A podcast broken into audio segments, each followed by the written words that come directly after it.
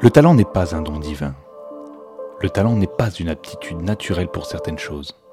Le talent n'est plus une monnaie.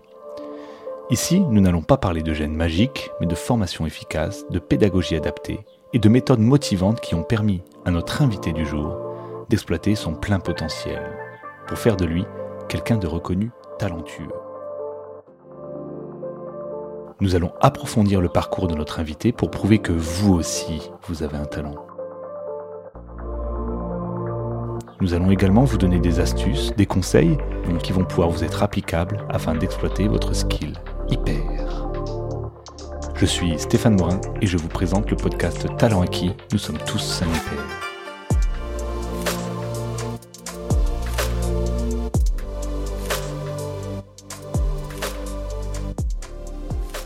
Aujourd'hui, je reçois Vanessa Loriola. Bonjour Vanessa. Bonjour Stéphane. Est-ce que tu peux te présenter en quelques mots, s'il te plaît? Bonjour, je m'appelle Vanessa, je suis créatrice de mode à Bordeaux. J'ai un atelier de création de corsets et de robes de mariée. Tu fais ça depuis combien de temps? Ah, Je dirais à peu près depuis une quinzaine d'années maintenant. Ah oui, et euh, ce sont des activités qui sont différentes? Tu fais du corset et de la robe de mariée ou du corset robe de mariée? Alors j'ai euh, les deux savoir-faire. Hein. Euh, il m'arrive effectivement de les mettre en commun puisque la corsetterie doit habiller les contours du corps et la robe de mariée sur mesure va aussi dans ce sens-là. Donc je dirais que j'ai une bonne connaissance de l'anatomie du corps pour pouvoir aller un petit peu plus loin quand on me demande effectivement une robe de mariée corsetée. Ok, donc tu as deux activités de, sur ce côté-là, un côté euh, corset et un côté robe de mariée que tu peux euh, mettre, euh, ensemble. Tout à ok. Oui. Bon, ben, très bien. on va parler un peu de ton parcours maintenant. Comment tu as fait pour en arriver là? Peut-être tu as fait une école particulière ou tu as fait quelque chose alors, à la base, je voulais faire un art plastique. Ok. voilà, j'ai toujours eu euh, l'âme euh, créatrice, donc je, suis, je voulais partir là-dedans. Euh, et puis finalement, je suis allée vers la fac d'histoire de l'art. Donc j'ai eu à peu près 6 ou 7 ans d'années d'histoire de l'art en faculté où j'ai eu des mémoires à rendre. Et j'ai notamment eu un mémoire sur le corset et la place de la femme dans la société, notamment le costume euh, qu'elle devait tout le temps porter, euh, tant euh, physiquement que psychologiquement. et ça, ça m'a permis d'aller découvrir des planches, en fait, des reproductions historiques sur des, costumes portés par les femmes au fur et à mesure des années et des siècles qui ont passé dans le musée Galliera à Paris. Et j'ai eu vraiment un coup de cœur sur le, corset. C'est une pièce qui m'a vraiment attirée tant par sa, complexité de réalisation que par l'aspect esthétique qui pouvait rendre et puis par l'ambivalence qu'il peut y avoir autour du corset. Euh, donc j'ai voulu pousser ça plus loin et euh, je me suis formée euh, au niveau technique pour comprendre comment il était fait. À l'époque, donc j'ai commencé à faire ça, j'étais en, même en, tout début hein, de, faculté. Et j'ai monté ma première entreprise que j'ai menée de front à chaque fois en parallèle de mes études. J'avais 20 ans, je dirais. Donc j'ai commencé comme ça, euh, j'ai commencé comme ça euh, mon activité en parallèle de mes études. Je dirais que ça, ça fait partie de la base de ma formation. Ok, dès que tu as découvert le corset, en fait, tu as tu as, tu t'es dit, euh, c'est ça que je, c'est quelque chose qui m'inspire énormément. Ça m'inspire, et... ouais, tout à fait. C'est vraiment une des techniques qui sont euh, extrêmement poussées, euh, très, très spécifiques. et il y a un réel savoir-faire artisanal, ancestral, qui à l'époque se transmettait oralement. Donc c'était un peu difficile de trouver des planches écrites pour comprendre comment on faisait le corset. Donc j'ai fait venir des patronages d'Angleterre, d'Amérique, pour, pour avoir ben, une base sur laquelle travailler à l'époque et travailler créer mes propres designs de corsets. Donc j'ai commencé comme ça, j'ai mené mes études et j'ai fait euh, mon entreprise où je faisais des corsets et des costumes de scène. Ok, ah oui, costumes de scène en plus des corsets, des costumes de scène en relation, j'imagine, euh, très taillés, très oui, affinés. Oui, oui, je faisais des costumes de scène pour des, chanteuses lyriques, par exemple. Je faisais également du cosplay. J'ai commencé avec du cosplay, donc des reproductions de corsets euh, dans, pour des tenues euh, en rapport avec euh, des films ou, des, des, mangas. j'ai pas mal d'anecdotes là-dessus, mais bon, du coup j'ai commencé comme ça. C'était assez inspirant et très enrichissant finalement. Et euh, l'histoire de l'art euh, t'a plongé dedans, en fait, t'as cherché des planches, t'as cherché à comprendre d'où venait le corset. C'était pour ton mémoire ou c'était pour toi personnellement? Alors, à la base, c'était pour mon mémoire. Euh, et finalement, j'ai je me suis pris au jeu et j'ai vraiment été à 100% là-dedans parce que le corset a vraiment eu, j'ai vraiment eu une attirance pour le corset qui était assez, euh, assez folle euh, de comprendre la complexité de cette pièce et puis euh, de, de, me rendre compte qu'elle était encore aujourd'hui vue comme quelque chose de très contraignant alors qu'il est tout à fait possible de porter un corset. Ça, a été mon fer de lance. pendant 5 ou 6 ans, j'ai essayé de chercher comment faire un corset qu'on puisse porter au quotidien euh, pour casser un petit peu les codes et, cette image euh, de fiction qu'on a aujourd'hui encore du corset. Oui, le corset a été quelque chose de très très contraignant à une époque et c'est ce qu'on voulait, mais euh, la femme a commencé à s'émanciper, à se libérer et ça c'est ce que j'ai vraiment voulu porter avec, avec la vision que j'ai encore aujourd'hui de mon métier de corsetière. Ok, parce que c'est vrai que dans l'imaginaire, euh, moi j'ai l'image dans ma tête de, de quelqu'un qui tire. Quelqu'un qui tire, donc de la femme qui n'est pas du tout libre de s'habiller elle-même, qui, euh, voilà, qui est dépendante d'une autre personne. Et, euh, qui, et qui force son image aussi, du coup, qui force ses tailles, qui force son corps. Tout à fait. Donc ça, c'est des choses qui sont... en fait, je garde les contours de ce qu'on peut comprendre et encore euh, avoir envie euh, de voir quand on, voit quand on regarde un corset. Euh, je garde ça, mais je le rends beaucoup plus accessible, beaucoup plus malléable. Et oui, on peut porter un corset toute la journée, même en allant travailler et en se sentant bien dedans. c'est quelque chose qui, par contre, il faut faire appel aux sur-mesures pour ça. Parce que le corset, c'est quand même une pièce qui peut être un petit peu contraignante. Donc il faut euh, savoir la faire et pas aller serrer le corps n'importe comment. Ok. Voilà. Et euh, tu, as, tu as trouvé le, le, début du corset enfin, dans, dans, le mémoire que tu as fait, euh, euh, cette pièce servait. Enfin, tu, tu as toute l'historique, j'imagine. Oui, alors je suis partie loin. Bah, le corset, on, on, a des, des, prémices du corset, ne serait-ce que, ne serait que pendant la, dans la mythologie grecque. Ah oui. On parle déjà d'une espèce de forme de corset, mais finalement, le corset, comme on le connaît un petit peu euh, aujourd'hui, il a vraiment été porté. Euh, oui, alors à la Renaissance, on a commencé à avoir des, des corsets, effectivement, euh, à la fin du, du Moyen Âge. D'ailleurs, on l'appelait le corselet. ça s'appelait pas vraiment un corset. Et après, on a vraiment en tête le corset 18e. Et, et, on va dire que le 19e a vraiment porté le corset avec les silhouettes en S. Et là, on le voyait presque se dessiner en vêtements de dessus presque, parce qu'on avait quand même des chemisiers, mais on devinait qu'il y avait le corset en dessous. Ok. Et alors, histoire de l'art, tu pars sur le corset. Comment t'es arrivé en histoire de l'art, toi qui voulais faire art plastique? Euh, bah, fait un bac. Euh, j'ai fait un bac généraliste euh, L, orienté L, avec le plus possible de, on va dire, d'activités artistiques dedans. Donc j'avais vraiment envie de partir vers de l'artistique. Et puis c'est bête, mais à l'époque, il n'y avait pas vraiment. Enfin, moi, j'ai trouvé qu'on n'était pas extrêmement accompagné pour savoir vers quel chemin à aller, euh, la voie professionnelle. Donc j'ai un petit peu cherché toute seule, euh, j'ai trouvé art plastique, mais finalement, bon, déjà mon dossier n'a pas été accepté parce que je venais pas d'une filière art plastique donc c'était sur dossier, donc ça, les portes d'entrée étaient vraiment hmm. toutes petites. Donc je me suis dit, bon, bah, par plastique, c'est pas grave. Et puis je me suis dit que c'était peut-être un petit peu trop resserré comme champ. Donc je suis vraiment partie euh, sur l'histoire de l'art parce que euh, y avait cette, cette fibre historique. Et puis il y avait la possibilité de choisir plusieurs orientations dans l'histoire de l'art, le côté archéologique euh, notamment. Donc j'avais envie de me laisser ces, ces choix-là d'ouverture. Euh, sachant que dans mon déroulé d'histoire de l'art, donc j'ai fait histoire de l'art recherche, dans ce cadre-là que j'ai fait ce mémoire sur le corset, mais en plus j'ai continué derrière, parce que je n'étais pas rassasiée, et j'ai continué en histoire de l'art professionnel. Euh, et là, j'ai fait un autre master, mais en ingénierie culturelle. Donc tout ce qui est mise en valeur du patrimoine, historique, euh, c'est des choses que j'avais envie d'aller également étudier. Donc j'ai fait un stage en agence d'ingénierie culturelle.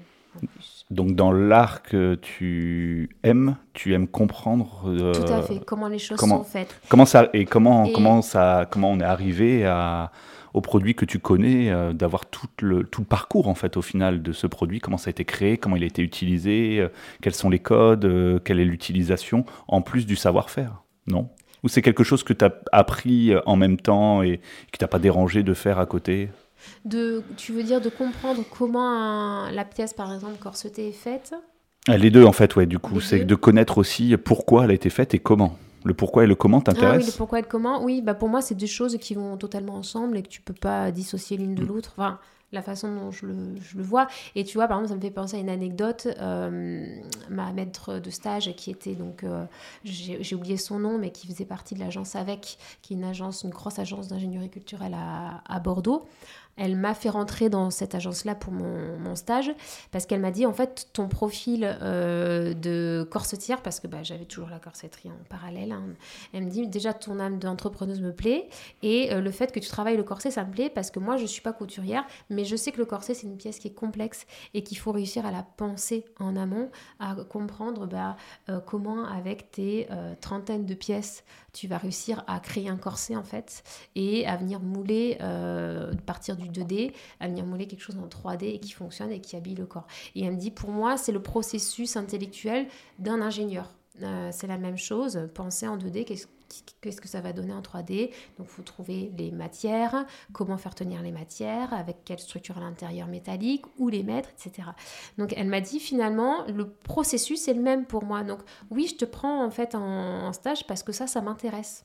En fait, le, corset, c'est une des pièces les plus complexes, si j'ai bien compris, euh, euh, de l'habillement euh, féminin. Maintenant, dans les écoles, dans les écoles de couture, de stylisme, la pièce, le corset, c'est la pièce de prédilection qui est donnée en étude à la fin d'un certain nombre d'années du cursus pour que bah, tu puisses réaliser la pièce consécration de ton parcours d'étudiant en école de stylisme. Ok, c'est là où en fait il y a toutes les techniques de stylisme euh, dans une pièce euh, la plus euh, entre de les matières, ce que tu expliquais, le côté métallique, le côté. Oui, il y a énormément de choses à penser, à, à, réfléchir en amont pour arriver à rendre quelque chose en, en 3D qui, qui, fonctionne en fait. Et c'est ce qui t'a plu dans cette, euh, dans cette pièce? Oui, tout à fait. Le côté un peu euh, tout à fait, euh, mystérieux au début de se dire comment ça fonctionne. Voilà, comment ça fonctionne, comment c'est fait. Et puis ce que j'ai beaucoup aimé, comme tu dis, mystérieux, c'est l'aspect aussi historique de me dire, bah ok, donc c'était pas transmis de manière écrite, mais comment récupérer les informations, comment comprendre aller un petit peu chercher ça aussi. Le savoir-faire un le savoir-faire, euh, pour moi, le savoir-faire est très très important. Aujourd'hui, euh, la corsetterie, c'est quelque chose qui pourrait disparaître. C'est un petit peu remis euh, sur le devant de la scène parce que les écoles, effectivement, poussent vers ça. Et d'ailleurs, j'ai de plus en plus de demandes de, de stagiaires, d'apprentis qui souhaitent apprendre la corsetterie avec moi. Euh, donc il y a ce côté transmission qui est de plus en plus euh, fort euh, finalement auquel je m'attendais pas. J'avais pas pensé à tout ça moi quand je me suis lancée. Donc je suis très contente d'être sollicitée par exemple par des prochaines générations qui veulent venir à l'atelier pour, pour que je puisse leur transmettre ça. Moi à l'époque je j'aurais bien aimé justement aller voir quelqu'un. D'ailleurs, je suis allée voir une corsetière hein, à l'époque qui m'a pas mal euh, conseillé, euh, qui est à l'autre bout, à Lyon, et euh, qui a été assez présente finalement pour me conseiller, mais c'était pas dès le départ. Je l'avais pas trouvé dès le départ parce que les moyens sur Internet n'étaient pas forcément aussi développés qu'on a aujourd'hui. Donc oui, le, corset, pour plein de raisons, m'attire et aujourd'hui, pour moi, je suis en perpétuelle euh, réflexion, comment produire d'autres types de corsets. Euh, et je travaille beaucoup, beaucoup là-dessus, sur, sur les nouvelles matières aussi à aller chercher pour, euh, pour fabriquer, fabriquer mes corsets. Parce qu'une fois que tu as fini une pièce, un corset, une idée que tu as dans, ta, dans la tête, en fait, au final, tu es déjà sur la prochaine en te disant en fait, j'ai une autre idée, je vais essayer de pousser plus loin. Oui, en, fait, il y a plusieurs. Euh, y a Comment tu fonctionnes sur ça ouais? bah, Il y a deux aspects. Il y a le côté euh, bah, clientèle. Hein. J'ai une clientèle qui vient me voir, qui a besoin d'une création corsetée. Donc, c'est pas que le corset, ça peut être le corset avec le soutien-gorge, avec la jupe, avec. Euh, il y a plein de choses. En fait, tout ce qui habille la femme, finalement, c'est un peu sans limite. Euh, donc là, je pars en création avec elle, je lui dessine. Je pars toujours, que ce soit pour la robe de mariée ou pour le corset, pour moi, la création n'existe pas tant qu'on n'est pas venu me voir. Elle prend naissance avec l'envie euh, de mes clients. Donc ça, c'est très important. Et je pars du papier, je pars vraiment du dessin, euh, de, de, la personne, de ce qu'elle m'inspire et de ce qu'elle veut. Donc ça fait un tout, je dessine et ensuite je commence à créer. Euh, donc là, bah, il y a une recherche de matière pour euh, la création et il y a tout, toutes les étapes d'assemblage avec les essayages. c'est vraiment une, relation privilégiée que j'installe avec chacun de mes clients pour que ce soit, bah, pour moi, il faut que ce soit une expérience en fait. Voilà, je fais pas, je vends pas un, je vends pas un vêtement, je crée un vêtement et euh, je crée, euh, j'ai envie de créer une émotion, j'ai envie de créer un moment d'échange, un moment de partage et que ça reste en fait. Parce que pour moi, que ce soit le corset ou la robe, euh, ce sont des, des investissements humains et des investissements financiers bien évidemment, mais qui vont se faire sur la durée. C'est-à-dire que c'est des pièces que tu vas garder. C'est pas euh, une pièce de consommation en fait, de masse. On est vraiment sur de la slow fashion. C'est quelque chose que j'essaye de mettre euh, vraiment en avant parce que c'est quelque chose que j'ai en tête. C'est une de mes philosophies. Créer quelque chose pour un instant T, à l'instant T où on me le demande, mais quelque chose qui va rester pour l'après.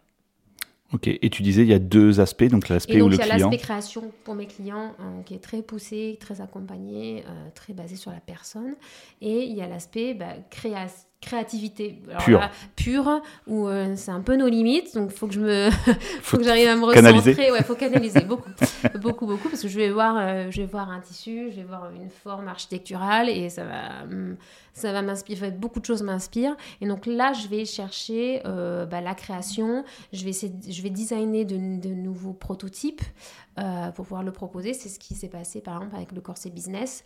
J'ai créé un corset business, donc un corset que euh, chaque femme peut porter si elle en a envie pour aller travailler, pour aller bosser. J'ai des femmes d'affaires Comme le tailleur. Voilà, hop, tu mets ton corset noir avec euh, donc je l'ai zippé au milieu pour enlever le côté busque euh, qui est très historique et qui renvoie cette image souvent un peu de rigidité.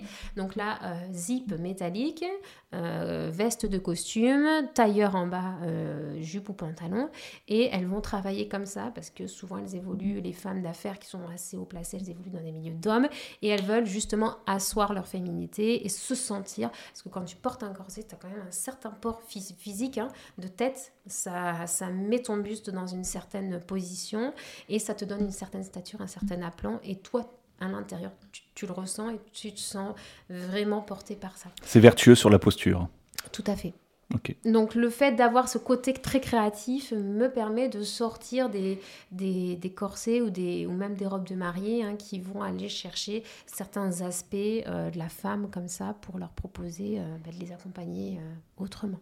C'est comme, euh, je vois un peu euh, l'analogie avec un peintre où euh, il y avait des peintres du 17e, du 18e, mm. du 19e, où ils, ils, avaient des tableaux commandes, en gros. Oui. On leur demandait de faire une commande, un, un, endroit, un paysage, un château, un portrait, et des tableaux où ils exprimaient leur créativité pure. Quoi. Mm-hmm. En gros, c'est cet art-là que tu as aujourd'hui, tu as ces deux facettes-là. Oui, tu arrives à t'épanouir avec les deux. Oui, tout à fait.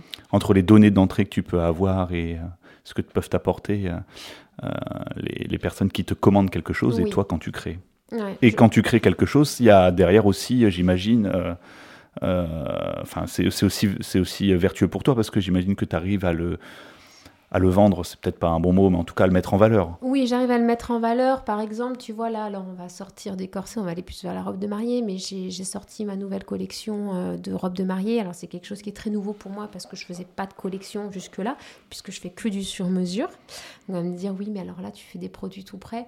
Alors j'ai sorti euh, cinq robes de mariée avec la demoiselle d'honneur, mais ça reste une collection très intimiste, la collection Caprice. Euh, c'est des robes qui sont déjà faites que je peux reprendre produire, euh, mais en demi-sur-mesure. C'est-à-dire que je peux la refaire en fonction de la morphologie de la personne.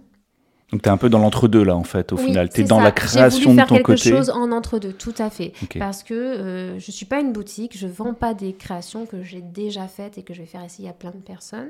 Euh, j'ai envie de garder ce côté, comme je dis, très intimiste, très porté sur l'humain. Et euh, donc cette, cette collection-là, donc j'ai passé un temps infini à la penser, à la créer, d'abord sur le papier. Euh, j'ai dessiné au moins une quinzaine de créations. Je me suis dit, mon Dieu, mais je n'arriverai pas à faire tout ça, c'est énorme. Donc j'ai fini par en sélectionner que cinq, ce qui a été très compliqué. Le côté canalisé, en fait. Voilà, canalisé, canalisé.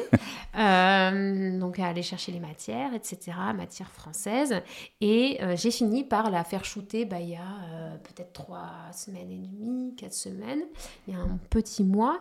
Et justement, les, les modèles qui, le, qui les portaient, elles me disaient ah, Vanessa, tu dois ça doit te faire quelque chose de voir tes créations parce qu'elles sentent que je, fais des, choses parce qu'il y a aussi le côté humain et elles m'ont dit mais ça doit te faire quelque chose de voir les créations portées comme ça elles m'ont dit j'espère qu'on les met bien en valeur je dis mais oui vous les incarnez en fait donc euh, et, j'ai fait ces créations en fonction des modèles qui allaient les porter aussi. Ok. Ah, il y a un côté quand même. m'inspirait. Ok. Donc tu t'es quand même inspiré des modèles de départ pour. Alors, j'ai eu les modèles en tête euh, des robes. Oui, tu, tu, savais quel, quel type de personne elle apportait. moment où je me suis dit, tiens, j'aimerais bien que ce soit cette, euh, cette femme-là qui le porte, hop, ben, j'ai besoin de visualiser, de personnifier des fois un petit peu pour euh, pouvoir faire la création. Donc, par exemple, quand on me demande des shootings d'ambiance, alors je dis rarement oui. Mais quand je dis oui, en fait, ça me demande extrêmement beaucoup de temps parce que je vais créer pour ce shooting d'ambiance. Et j'ai demandé qui est la, la modèle et je vais créer la, la robe de mariée pour le shooting d'ambiance. Donc ça me demande beaucoup de temps, mais par contre, au moins, ça aussi c'est sur mesure. Et je trouve que c'est ça fait un, tout qui est très cohérent. Donc euh, voilà, le moment consécration, quand je vois toutes ces créations portées avec toute cette petite équipe qui, qui gravite autour, qui se démène pour arriver à ce que euh, le rendu euh, à la fin soit au top, c'est chouette c'est une belle expérience aussi. Et comment tu te sens, oui, quand tu vois le rendu final, euh, quand la personne a porté euh, le corset euh, Comment tu te sens? Tu te sens alors, il y a plusieurs choses. Bah, déjà, je suis toujours assez émue parce que on a traversé beaucoup, bah, beaucoup de choses. Il y a beaucoup d'émotions. La personne souvent se confie, surtout dans le corset. on touche quand même à la nudité, à l'intime. Mm. Euh, elle se confie énormément. J'accompagne beaucoup de femmes qui ont un vécu euh, parfois très lourd. Là, je dépasse, je trouve que je dépasse vraiment mes compétences de créatrice, en fait. Euh, ça va un peu, ça va vraiment au-delà. Le coaching, des fois, peut-être Oui, il y a beaucoup de coaching. comme tu disais, le corset, je vais rebondir dessus, le corset sur, ces, sur ces femmes au parcours atypique, peut-être. Mm. Le corset, est, tout à l'heure, tu disais, ça permet de, de se dépasser, en fait, de, d'asseoir une posture peut-être un peu, euh, un peu, euh, enfin quand, quand, tu peux avoir peut-être des petits problèmes de confiance en soi ou des mhm. choses comme ça, en fait, le corset permet de t'affirmer. Tout à fait. Donc tu peux avoir un parcours où tu as besoin de t'affirmer peut-être un peu plus que les autres. Il y a, y a une, une, assise psychologique euh, qu'elle cherche à avoir et, euh, et souvent il y a aussi, un, y a aussi des, ben, des parcours euh, physiques hein, qui mm. sont très compliqués. J'accompagne beaucoup de femmes au cancer du sein, donc où il n'y a plus qu'un seul sein sur deux par exemple. Donc là, il faut penser le corset pour qu'il soit cohérent et qu'il ne trouve pas dans le prêt-à-porter. Et, et, par exemple, j'ai une femme une fois qui m'a contacté, une jeune femme, il m'a dit, eh ben, moi depuis que j'ai 11 ans, j'ai une poitrine extrêmement euh, conséquente. Je ne peux plus euh, euh, faire de sport, je peux plus mettre de robe sans bretelles. Et elle avait eu un enfant ou deux enfants entre-temps. Et elle m'a dit, je pense que le corset pourrait m'aider à reporter ne serait-ce qu'une robe sans bretelles. Et on a fini le corset et euh, elle a eu les larmes aux yeux parce qu'elle m'a dit ça y est, je vais enfin pouvoir. Et ça faisait 15 ans qu'elle pouvait plus euh, s'habiller comme elle voulait. Donc ça, c'est des choses euh, qui sont marquantes et qui procurent beaucoup d'émotions. et puis la fin d'une création, alors il y, y, a tout le pendant aussi qui est assez fort parce qu'il y a beaucoup d'émotions. La robe de mariée, on passe par 15 000 émotions possibles, plus le stress que les mariés doivent gérer de tout le mariage qu'elles organisent. Donc moi, je recentre bien sur la robe de mariée et ça leur permet de lâcher. Mais euh, le moment où c'est fini, ben, euh, souvent, euh, je vais pas forcément les revoir ces personnes-là, donc euh, c'est aussi pour elles, elles se laissent, elles se laissent un peu surprendre par en disant mais Vanessa, mais oh, bah, si je, te donnerai des nouvelles. bon, après elles continuent leur petite vie. Il y en a qui reviennent vers moi, c'est pas le la plus grosse partie, mais il y en a. Et c'est vrai que la fin d'une création, ça, ça marque aussi la fin ben, d'une de toute une expérience en fait euh, qui a été enrichissante mais qui a une fin hop qui s'arrête euh, d'un seul coup. Donc c'est ça euh, faut l'accepter Oui, tu es dans l'émotion d'un côté quand la création est portée et dans l'acceptation aussi de se dire c'est terminé et il faut que je passe à autre chose. Quoi. Tout à fait, tout à fait. Mais ça, c'est parce que, euh, d'ailleurs, ça m'a surpris moi-même, je ne m'attendais pas à ça. Mais quand j'ai choisi de faire ce métier-là, je ne m'attendais pas à ce qu'il soit autant basé sur l'humain. Je n'avais pas réfléchi à ça. En fait, moi, j'étais dans la création, la création. Euh, et puis, j'étais. Euh, un côté commerce un peu plus. Euh, ouais, on va dire classique, pas, pas classique. mon business parce que j'avais l'âme entrepreneuriale et, je j'avais pas réfléchi que j'allais, oui, en accompagnant l'humain, forcément, j'allais avoir à gérer tout ça et à me prendre de plein fouet beaucoup d'émotions, en fait. énormément de choses, énormément d'anecdotes qui reste Et, ça, je m'y attendais pas. C'est très enrichissant. Et euh, ce qui est génial, c'est comme je tiens à garder mon aspect sur mesure, je ne fais jamais la même chose. Je, n'ai jamais la même cliente. Euh, voilà, chaque expérience est, unique en fait. Donc, comme toutes les créations que je sors, il n'y a aucune création qui, qui va être la même deux fois à part peut-être donc pour ma collection Caprice là que je sors cette année, euh, où là je reproduirai la même robe, mais euh, je vais pas en faire 15 000, je vais en faire peut-être deux par modèle et euh, ce sera, elles, il y en aura que deux dans la France qui porteront cette robe là. Ok. On va revenir juste sur quelque chose que tu as dit tout à l'heure, sur ton parcours scolaire, où on n'est pas aiguillé, où on ne sait pas trop vers où aller en fonction de ce qu'on veut faire. Et notamment, je ne sais pas si tu te souviens, mais au collège, il y avait un conseiller ou une conseillère d'orientation qui nous demandait ce qu'on voulait faire dans la vie à, je ne sais plus quel âge on doit avoir, 13 ans, 12 ans, 13 ans, 14 ah ans. oui, au collège, ah ça, ça c'était assez lunaire, oui. Est-ce que tu te souviens de ce que, ce que tu voulais faire à cette époque-là? Alors, pas vraiment, pas vraiment parce que euh, j'avais été euh, vraiment très très mal euh, conseillée et orientée. J'avais fini par faire à l'époque, alors attention, fait tomber les dossiers, j'avais fini par faire un stage chez, une fleuriste parce que j'aime bien la nature, vois-tu.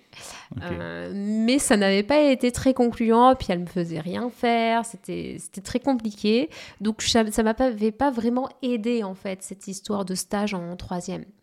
Voilà, et, idem, hein, j'ai envie de dire, au collège, au lycée, j'ai pas vraiment eu d'orientation ou de personnes euh, qui m'ont euh, accompagnée, aiguillée, ne serait-ce que dans le corps euh, professionnel ou même avec la, famille. C'était un peu compliqué, mon entourage, il ne savait pas non plus. Donc c'était, c'était pas très... je pense que c'était Aujourd'hui, les, jeunes sont beaucoup mieux accompagnés, ont plus de possibilités aussi. Euh, c'est énorme, hein, les possibilités qu'ils ont de partir à l'étranger euh, pour pouvoir continuer leurs études. Non, là, j'avais pas tout ça et euh, j'étais un peu livrée à, moi-même. Et j'étais un petit peu prise, je pense, par l'aspect très français de se dire, pour pouvoir donner une légitimité à tes capacités, il faut des diplômes.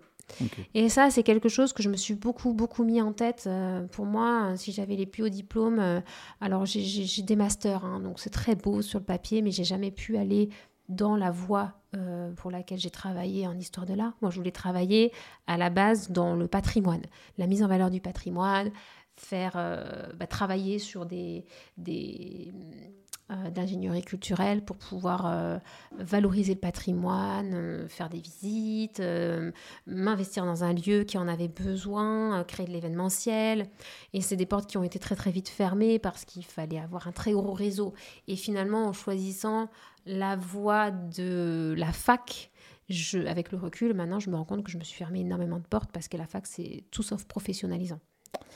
Donc en fait, tu es parti euh, après ton collège sur le lycée sur, les, une, enfin, sur un bac euh, L, euh, là où tu avais des prédispositions oui, en français, en art, en... Tout à fait, oui. Et tu avais déjà eu, as déjà ce côté depuis toujours, art plastique, donc de créer, de faire Toujours, quelque toujours. J'ai toujours excellé, en, à que ce soit au collège ou au lycée, j'ai toujours excellé dans les matières artistique en fait. Et au-delà d'exceller, tu aimais ça J'adorais. On peut exceller dans une matière et ne pas l'aimer. C'est parce que j'aimais, euh, donc j'y allais à fond.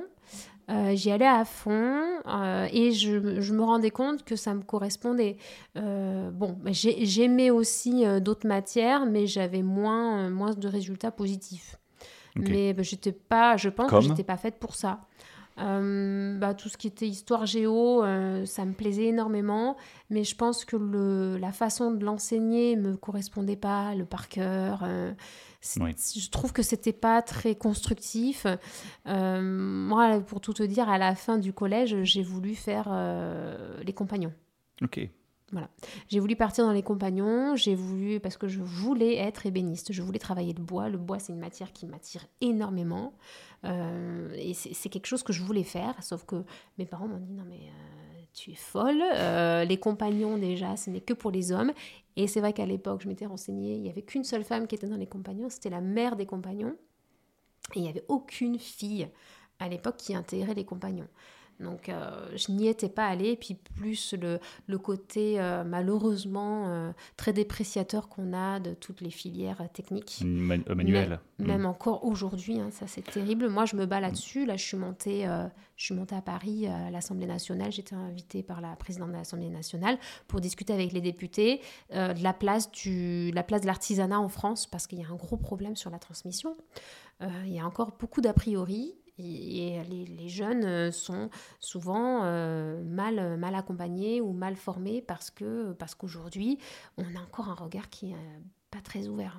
Malgré ce qu'on dit dans les résultats, c'est pas, pas super. Mais comme dans l'imaginaire, on dit euh, si t'es pas bon, euh, tu vas faire un CAP et tu seras euh, un milieu artisan. Pas que dans l'imaginaire, malheureusement. Et encore. Et non, c'est juste que cette personne-là, la voie, la filière, on va dire principale, tu vois comment on dit, la filière principale, la filière générale n'est pas forcément faite pour pour cette personne. Et moi, j'étais pas du tout taillée pour la filière générale, mais pas du tout, pas du tout. Moi, il fallait que je, je sois manuelle. Je voulais être manuel pour pouvoir monter mon entreprise. Déjà en troisième, j'y pensais.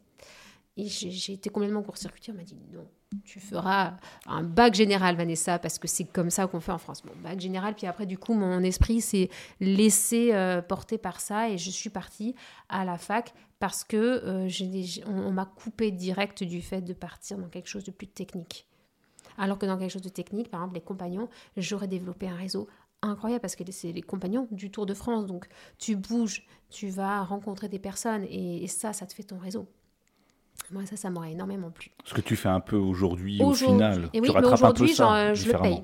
Aujourd'hui, je le paye parce que mon réseau, oui, je le construis, mais euh, je le construis au dépens de tout ce que j'ai pas pu avoir. Euh, on va mmh. dire que pendant ces sept, pour moi, ces sept années d'histoire de l'art, euh, qui m'ont été diplômantes, certes, euh, ça a été quand même quelque part, une, pour moi, une perte de temps. Je, je dirais qu'aujourd'hui, j'aurais préféré ne pas faire, ne pas avoir sur euh, ma ligne de CV master d'histoire de l'art qui est voilà, qui, qui, fait un petit peu euh, briller euh, pour certaines personnes. J'aurais préféré qu'il n'y ait rien, mais par contre que j'ai construit mon carnet euh, de, de, contacts et qu'aujourd'hui, pour mon business, ce soit plus facile d'aller ouvrir certaines portes. Oui, ce diplôme histoire de l'art, ça a été fait vrai. Enfin, tu étais parti dedans. Je me suis éclatée. Je me suis éclatée, hein, clairement. Mais tu t'es un peu perdu ton temps au final. Oui.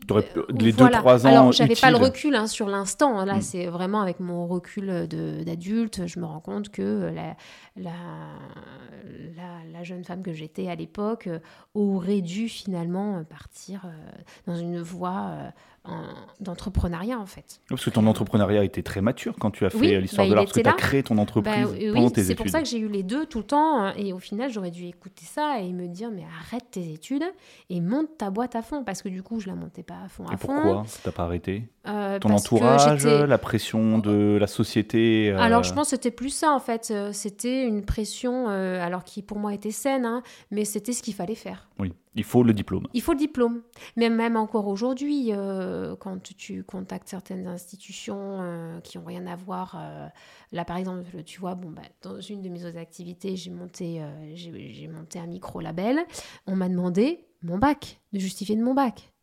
Et je me dis, mais en quoi un bac, ça, ça montre... Euh, et tu vois, tout est là. Tout est là. Il faut toujours justifier d'un diplôme. On m'a dit, Vanessa, tu fais de la couture, mais c'est bien mignon, mais tu n'as aucun diplôme en couture. C'est une caution, en fait, au final. Bah, passe, passe un CAP couture floue. Oui, enfin, je suis en histoire de l'art, j'ai pas aussi...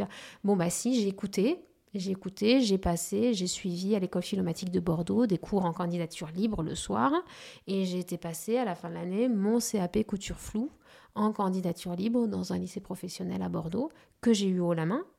Mais bon, bah, j'ai la ligne CAP couture fond. Mais Oui, parce que en, France, on peut pas créer son entreprise euh, de mémoire. hein, euh, de- de- dans du côté euh, artisanat, si t'as pas un diplôme, une validation des acquis. En. Oui, des acquis. Alors, c'est vrai que je, je sais plus, vois-tu? Il me semble qu'à la CMA, à la Chambre des métiers, Oui, la Chambre des métiers, je l'artisanat, sais plus ce que j'ai dû ça. produire à l'époque. Euh, oui, des acquis, mais je crois que j'ai même pas donné le, le- le- le- je crois que j'ai même pas donné le CAP couture Bon, maintenant- J'ai donné la fac, je crois. J'ai dit j'ai un master. Ah très bien. Voilà, c'est parfait. Non, mais il me semble que tu, si je, demain, euh, quelqu'un veut créer quelque Mais chose ça a en changé parce que la première fois que j'ai monté mon, mon entreprise, ils le demandaient pas. Et la deuxième fois, j'ai rebooté parce que j'ai changé de nom entre temps. Enfin bref, j'ai fait pas mal de, de, de modifications. Et là, ils m'ont demandé.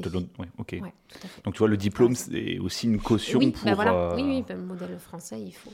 Et euh, ton côté entrepreneuriat que tu as eu dès le départ, ça t'est venu comment? C'est ton entourage, tes parents, des personnes que tu avais autour de toi? Parce que quand on, on- on commence, on se dit que pour avoir la légitimité, enfin, en tout cas moi j'ai vu pas mal de personnes comme ça qui se sont dit je veux connaître le côté euh, salariat avant de faire le côté entrepreneuriat. J'ai pas les épaules ou j'ai pas la stature ou j'ai pas la légitimité de pouvoir créer l'entrepreneuriat. Toi tu t'es dit non, j'y vais directement dedans. C'était Direct. tu, tu le sentais. Ouais.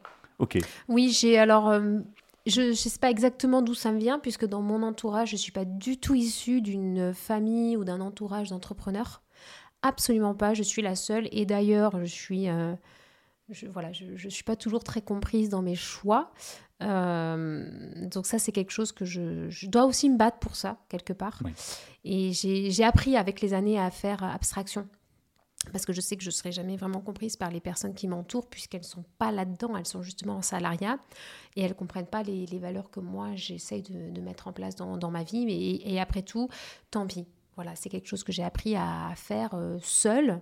Et c'est pour ça que je disais euh, que je paye finalement quelques années en arrière mes choix, puisque comme j'étais seule, j'aurais aimé me construire euh, le réseau qui est vraiment très très important finalement. Bien plus tôt que ça. Mais c'est pas grave, je le fais quand même. Donc j'ai non, j'ai pas, je, je dirais que j'ai peut-être eu une éducation où euh, il faut toujours, euh, bah, bah, toujours te battre en fait pour euh, pour pour avancer. C'est très basique, mais au final j'ai été éduquée un petit peu comme ça, à la dure. On n'a rien sans rien. Euh, voilà, on n'a rien sans rien parce que j'ai vu, euh, j'ai vu notamment mon père euh, monter en flèche euh, et partir de rien du tout et finir avec un poste assez haut placé. Et donc ça, c'est quelque chose que j'ai vu en fait, que j'ai compris. Et je pense que j'ai analysé ça et c'est peut-être des éléments que je réutilise aujourd'hui dans ma façon de, de voir, de voir ma vie professionnelle. Après, ce que le fait d'être entrepreneur aujourd'hui, entrepreneuse, c'est quelque chose qui me, me plaît aussi énormément pour le côté euh, liberté. Oui, ce que j'allais dire, la liberté de création, rien ne t'est imposé au final. La liberté de création et puis la liberté, tout simplement. Tout court. C'est quelque chose aujourd'hui que les gens, parfois dans mon entourage, m'envient. Alors, je leur dis oui, j'ai ma liberté de ma liberté. Demain, j'ai envie de partir en, vacances parce que c'est mardi et que personne n'y est et j'ai pas justifié de mes allers-retours. Bah oui, je le fais parce que mon travail est fait. J'estime que je peux me prendre euh, ce, moment de, respiration. Par contre, derrière, j'ai une charge mentale qui est tout le temps là. C'est-à-dire, je me lève avec, je dors avec, je vis avec, mais parce que je l'ai choisi aussi. Ça fait partie d'un choix. Euh, et donc, ça demande, euh, je trouve que ça demande presque plus de combat que d'être en, salariat, ce qui est tout à fait honorable aussi d'être en salariat, puisque je l'ai été aussi euh, un peu en parallèle au départ quand j'ai monté mes entreprises. Euh, mais c'est, voilà, je pense qu'il faut accepter euh, ce que, les choix de chacun.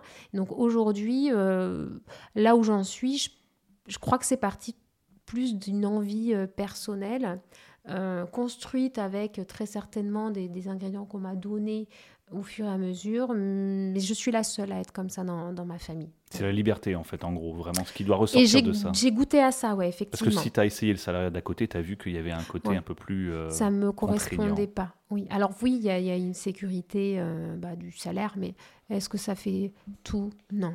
Certains s'y retrouvent, hein. certains Voilà. ne peuvent pas Pour avoir. moi, euh, de- aujourd'hui, je, je m'accomplis là-dedans et je comprends qu'il y ait des personnes qui aient besoin d'un cadre et de se sentir euh, euh, rassurées. Hmm. Ça, c'est quelque et chose. se dire qu'ils ont un CDI et qu'ils travailleront tous les mois. Tout à fait. Hmm. C'est une sécurité que je, comprends tout à fait. Que le côté entrepreneuriat, tu as ce côté un peu sans filet. Hein, Totalement. Voilà, on y va. Et, donc ça, c'est quelque chose qui... donne l'adrénaline. Voilà, ce que j'allais te dire, c'est quelque chose que tu aimes bien, c'est quelque chose qui te, qui te motive aussi. Oui, tout à fait. C'est motivant de se dire que l'année prochaine, peut-être, ben, on n'aura pas, ou peut-être l'année d'après, ou qu'il y a peut-être un problème, ou il y a une crise sanitaire. Voilà, de sortir de la crise sanitaire, où, où, tout a été mis à néant, en fait, réduit à néant. Clairement, c'est même pas que ça s'est arrêté. Moi, ça s'est effondré. Hmm. Donc il a fallu voilà avoir cette gymnastique aussi d'esprit de te dire bon bah comment tu relèves ta boîte, comment tu te reconstruis, comment tu tu, tu penses les choses maintenant parce qu'il y a un avant un après pour moi. Euh, dans, dans, le mariage, dans le milieu du mariage, dans la façon de consommer des personnes. Aujourd'hui, il y a vraiment un avant, un après. Donc, il a fallu que je m'adapte à ça. Il a fallu que je, je reboote. Et c'est à partir de là que est né, finalement, vraiment Marie-Antoinette Corset pour le côté corsetterie, euh, réalisation un peu technique de la scène, euh, des demandes euh, très spécifiques, très basées sur le côté mode fashion. Et euh, j'ai dissocié les deux, en fait, parce qu'avant j'avais tout sous l'entité Marie-Antoinette j'ai dissocié les deux et j'ai fait naître la marque Vanessa Loriola créatrice pour tout le côté robe de mariée, robe de demoiselle, robe de petite fille, robe des mamans, etc. Parce que je me suis rendu compte qu'il y avait, ça m'a permis de prendre du recul en fait, ce, ces, moments, ce gros moment de pause imposé. Ça m'a permis de prendre du recul sur ça et de comprendre que euh, j'avais deux demandes qui étaient très différentes et ça fonctionne bien mieux maintenant comme ça. Et ton, entrepreneuriat, tu le vois comme la création d'un corset au final. Ça veut dire que quand tu as été au bout, quand tu as quelque chose, une technique qui ne va pas, tu vas essayer de le comprendre, essayer d'aller, de le réfléchir, de le de le de l'anticiper. Enfin tu vas tu vas loin en fait dans la réflexion tout à fait il faut tout le temps être en perpétuelle gestation en fait euh, parce que parce que euh, ce qui est acquis aujourd'hui n'est pas demain. Euh, tout évolue extrêmement rapidement. Tu vois par exemple là les nouvelles matières j'en parlais tout à l'heure un petit peu mais arrivent sur le sur le marché. Et je suis en train de travailler par exemple pour la petite anecdote je suis en train de travailler des, des corsets en cuir de raisin ou en cuir de pomme parce que aujourd'hui, euh, je m'oriente vraiment vers quelque chose de vegan. J'utilise quasiment plus de matière animale ou produite par des animaux. Je pense notamment à la soie. Donc, parce que j'ai aussi une demande en ce sens, et puis ça correspond à, dans, dans, enfin, pas dans l'air du temps, mais c'est en tout cas quelque chose dans l'évolution. Ça va, ça va, ça va dans l'évolution aujourd'hui. A des voitures, euh, je vois des voitures qui ont du cuir de pomme, oui. Oui, tout à fait. Des, des voitures avec du cuir mais Je pense que la mode, je suis très bercée par la mode, je suis extrêmement la mode, d'un côté euh, tant euh, esthétique que politique, et je pense que la mode va aller, devrait aller de plus en plus vers ça. Ça va être long, notamment pour certains cet aspect de la mode qui touche à la conservateur, hein. très conservateur. Voilà, mais ça c'est un aspect qui compte énormément pour la créatrice que je suis aujourd'hui et pour les valeurs que j'ai dans mon entreprise. Donc tu es dans l'innovation aussi perpétuelle. Oui, tout à fait. Dans l'innovation, penser la mode avec un côté euh, éco-responsable, slow fashion, euh, l'aspect vegan, oui, et éthique est très important pour moi aujourd'hui. C'est tes valeurs au final, tu apportes tes valeurs. Ce sont les valeurs de ma marque et ce sont les valeurs de la créatrice que je suis en fait tout simplement. Il n'y a pas que la marque il y a, l'humain qui est derrière. parce que la marque, c'est ton nom au final. Oui, c'est moi. C'est toi. Oui, je, tiens à ce que euh, je sois là, en fait, euh, parce que quand on vient me voir, on vient voir Vanessa, on vient pas voir. Euh, on ne vient pas voir Vanessa Loriot, la créatrice, on, vient me voir moi. Et ça, ça compte pour moi. Je, veux être là pour accompagner les gens et puis les accueillir avec le décorum qu'il faut. Donc il faut que ça soit, il faut que les personnes portent tes valeurs aussi au final. Ils portent pas que tes corsets ou tes robes, ils portent tes valeurs avec elles. Oui, souvent. Tu le transmets. Oui, souvent il y a quand même une, euh, on va dire une, un élan aussi de la personne qui vient me voir. Euh, bah déjà, elle est, euh, je dirais, elle est éduquée pour du sur-mesure. Elle comprend les valeurs du sur-mesure. Pourquoi elle va mettre aussi euh, cet investissement-là, qu'est-ce que ça représente pour elle et qu'est-ce que ça représente tout court. Donc ça, elle le comprend totalement. Et effectivement, euh, derrière, euh, souvent, il y a quand même une osmose avec la personne qui, fait faire sa création sur mesure avec moi. On revient un peu dans ton parcours histoire de l'art au final. Tu as un côté où il n'y a pas que la pièce technique, il y a aussi tout le background derrière qu'il peut y avoir sur la personne que tu vas essayer de transposer euh, via sa robe. Oui, ce, souvent pour les robes de mariée, ce que je leur explique, c'est que quand je les ai au téléphone, souvent, le premier contact est téléphonique, j'entends la voix. Et la voix m'inspire mmh. déjà beaucoup. Elle, elle m'explique donc ses, ses, attentes, ses craintes au téléphone, plus ou moins. Et je leur dis, bah, venez, moi je vais faire le dessin, je vous accueille autour du dessin. Ce premier rendez-vous est très important pour ça. Donc elles viennent et au final, quand je les vois, euh, si elles m'ont pas envoyé de photos d'elles avant, quand je les vois, je comprends parfaitement la robe qui va leur aller la robe qu'il leur faudra, ce qui va les, les mettre en valeur euh, au-delà du physique en fait. C'est pour moi c'est vraiment une entité, euh, le caractère, la façon qu'elle a de bouger, ça va ça va faire un tout. Et ça c'est hyper important. c'est pour ça que je précise vraiment que c'est ça pour moi le sur-mesure. Mhm. Voilà, c'est pas faire un haut, un bas qu'on va associer euh, et puis moduler euh, en fonction de ce que la personne demande. C'est euh, partir de rien en fait, partir d'elle. Voilà. Ok, de sa voix, de, sa voix, de qui elle est, de comment elle bouge, de, de son vécu, de ce qu'elle va me confier, et ça va orienter chacun de mes traits, chacun de, de chacune de mes étapes en fait de confection, de et de finition. Et, c'est pas, voilà, j'habite pas que le physique. Ok, c'est très, c'est très fort, enfin, c'est très, c'est très profond hein, au oui, final. Oui, toujours, toujours, toujours, toujours. Euh, si, et ça fait, bon, j'ai envie de dire que ça fait, c'est, le même mécanisme que j'ai depuis toujours, c'est que si je fais quelque chose, je le fais vraiment à fond, sinon je le fais pas. on voit ça. ça. En tout cas, on l'a, je le ressens, on le ressent beaucoup euh, dans cette, dans ce podcast, ce que tu nous as exprimé. Je voulais revenir sur un moment dont tu nous as parlé tout à l'heure tu as été à l'Assemblée nationale euh, pour présenter ton métier. Euh, qu'est-ce que tu as fait exactement en fait? Et pourquoi tu as été là-bas? Alors c'était dans le cadre euh, de la semaine de l'artisanat. Donc c'était il n'y a pas si longtemps que ça, hein. c'était en juin cette année. La Chambre des métiers de la Gironde m'a demandé si je souhaitais venir représenter le, l'artisanat en Gironde là-bas puisque j'avais fait, euh, il y a, on va dire, six mois avant, j'avais participé au... J'avais participé euh, au salon euh, de l'artisanat du Made in France. Donc j'avais été à Paris déjà dans ce cadre-là, donc le rebond avait été assez logique. Ils m'ont demandé de venir et d'exposer à l'Assemblée nationale à Paris. Donc j'ai été sélectionnée parmi cinq artisans qui ont exposé leur savoir-faire, mais c'est des savoir-faire à chaque fois, soit qui étaient du coup euh, en voie de disparition un petit peu comme le mien, ou euh, des nouvelles technologies euh, comme le travail du bois, d'une certaine manière. Il y avait Quelque chose de, de, de voilà, atypique, enfin de, de, différent. Ils ont été voilà, aller chercher plein de secteurs très différents les uns des autres, mais pour donner une, un micro-aspect de l'artisanat et surtout pour conclure cette semaine autour de l'artisanat. Euh, et c'est vrai que quand ils m'ont posé cette question, j'ai accepté parce que je me suis dit bon bah je suis entrepreneuse, je suis une femme.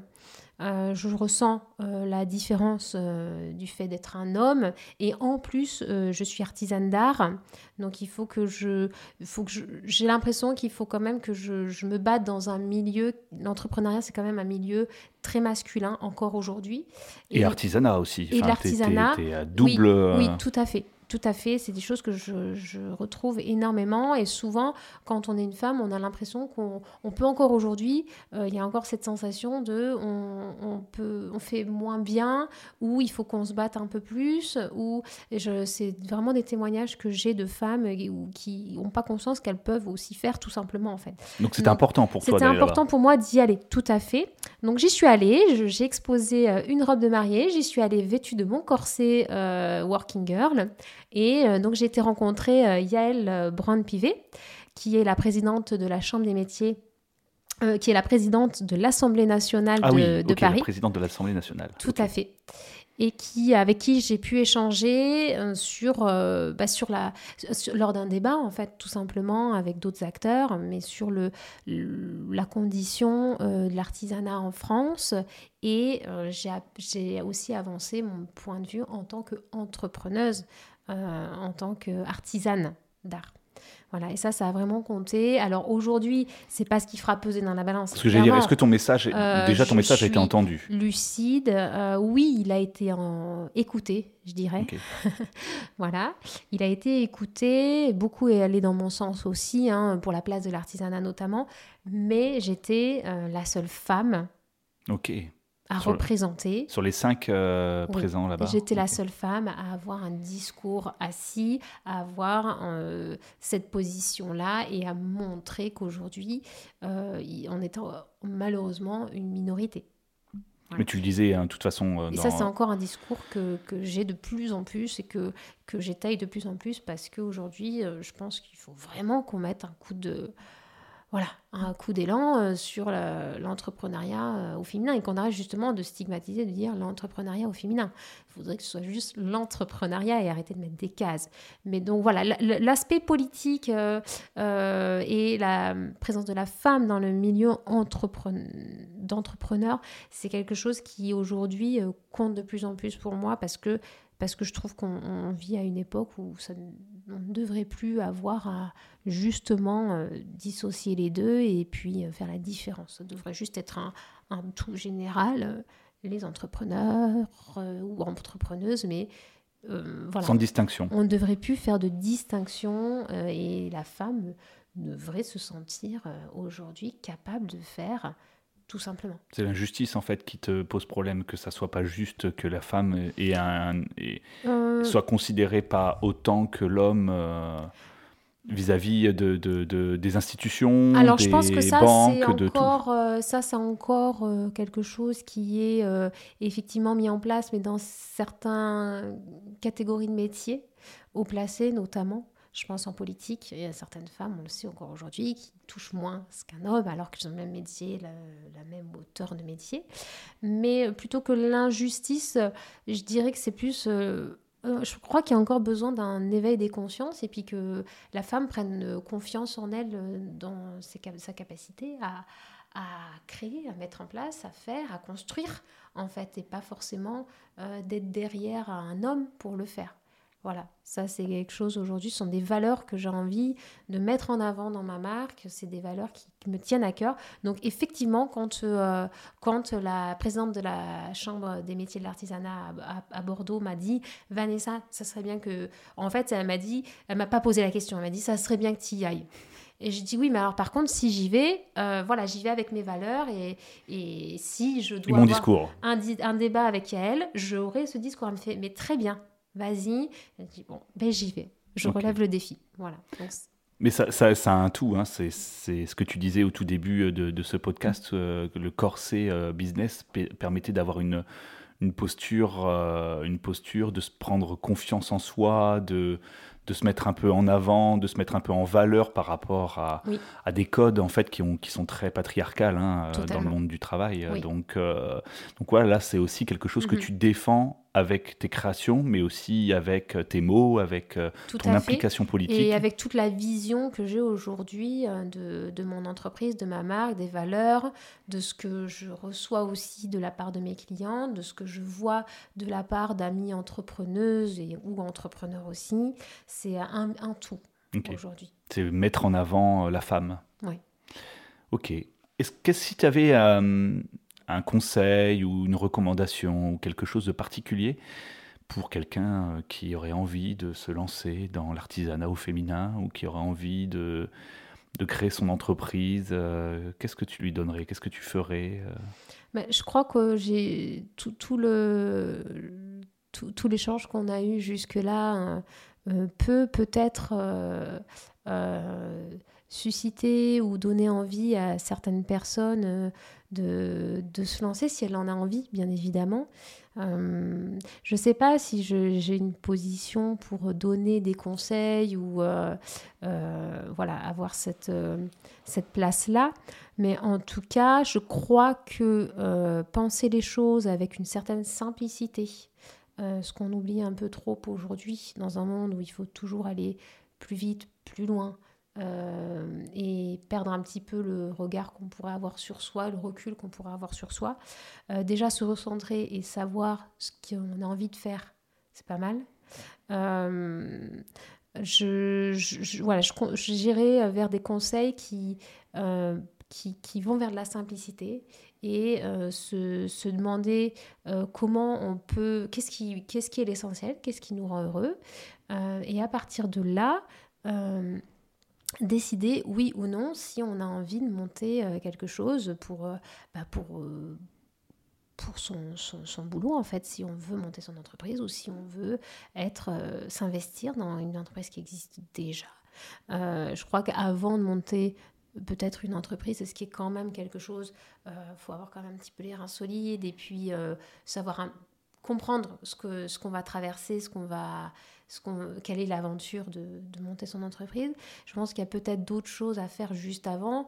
Euh, il y a des entreprises françaises qui sont, euh, qui sont super, qu'on peut, euh, qu'on peut essayer d'intégrer si bien sûr l'emploi le permet. Ça c'est compliqué. mais voilà, je crois que tout, tout ce que j'ai dit aujourd'hui se rejoint par le fait de euh,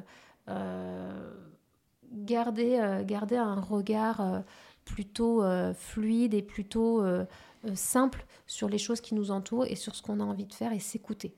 Donc c'est si, je, devrais, si je dois résumer, en gros, c'est prendre du recul et, et, penser simple, pour faire simple. Vraiment, à un moment donné où on voit la complexité, recul simple. Oui, je suis foncièrement convaincue qu'aujourd'hui, certaines personnes ne se sentent pas forcément accomplies euh, parce que euh, y a le joug euh, certaine d'un certain regard sur soi.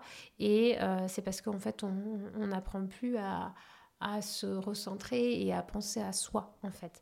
On a toujours toujours cet élan de vouloir aller de faire plus voilà, et je, crois qu'on oublie finalement ce qu'on aura envie de faire soi-même. Donc c'est euh, peut-être le conseil, euh, voilà, il, irait plus sur l'aspect humain plutôt que professionnel euh, finalement. Et c'est, en tout cas pour moi, c'est quelque chose qui a fonctionné euh, dès le départ, parce que quand, bah, quand j'ai monté cette entreprise, j'en avais envie. Euh, bon, après, je me suis dit, Vanessa, serait bien d'avoir un regard un peu business quand même, parce que tu pourras pas en vivre sinon. Bon, mais c'est ce qui a apporté tout et c'est le fil conducteur que je garde aujourd'hui dans, dans mes marques. Ok, ok.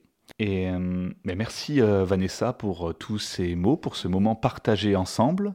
Est-ce que tu auras quelque chose de, de plus à ajouter ou pas? Bah écoute, avec plaisir. C'était un moment vraiment, vraiment intéressant, pouvoir échanger là-dessus. et puis de pousser certains sujets comme tu, tu le fais avec ton, ton podcast. Je trouve que c'est intéressant d'aller chercher un petit peu plus loin que que le, regard euh, qu'on pourrait avoir sur, porté sur le, côté professionnel ou euh, où c'est parfois un petit peu réducteur. Là, euh, ça montre effectivement que on se construit au travers de pas mal d'étapes. Et je pense que c'est très intéressant que, que, que, tu veuilles, que tu veuilles pousser ça et analyser un petit peu tout ça euh, dans, dans, ton, dans ton entreprise de podcast. Eh ben merci, c'est le but en effet de ce podcast, d'aller en profondeur. Et avec toi, je pense qu'on aurait pu aller encore plus loin. Je pense que ça mériterait de faire un autre podcast parce qu'il y a une facette de ta personnalité qu'on n'a pas parlé aujourd'hui, eh qu'on pourrait parler, que moi du coup je connais. Euh... Tease. il faut. Mais il y a une, partie de ta personnalité qui complète aussi euh, cet aspect créatif. Euh, et je pense qu'on se reverra, on se reverra dans les, dans les prochaines semaines ou eh ben, prochains mois pour aller encore plus loin et approfondir tout ça parce que tu as un parcours qui est, euh, qui, est, euh, qui est inspirant, je pense, euh, en tout cas pour les, les jeunes. les jeunes créateurs qui nous écoutent, qui est très inspirant et qui, qui mérite d'être entendu. Donc, merci à toi de ton accueil et d'avoir participé à ce podcast. Et je vous retrouve très vite pour un nouvel épisode. À bientôt.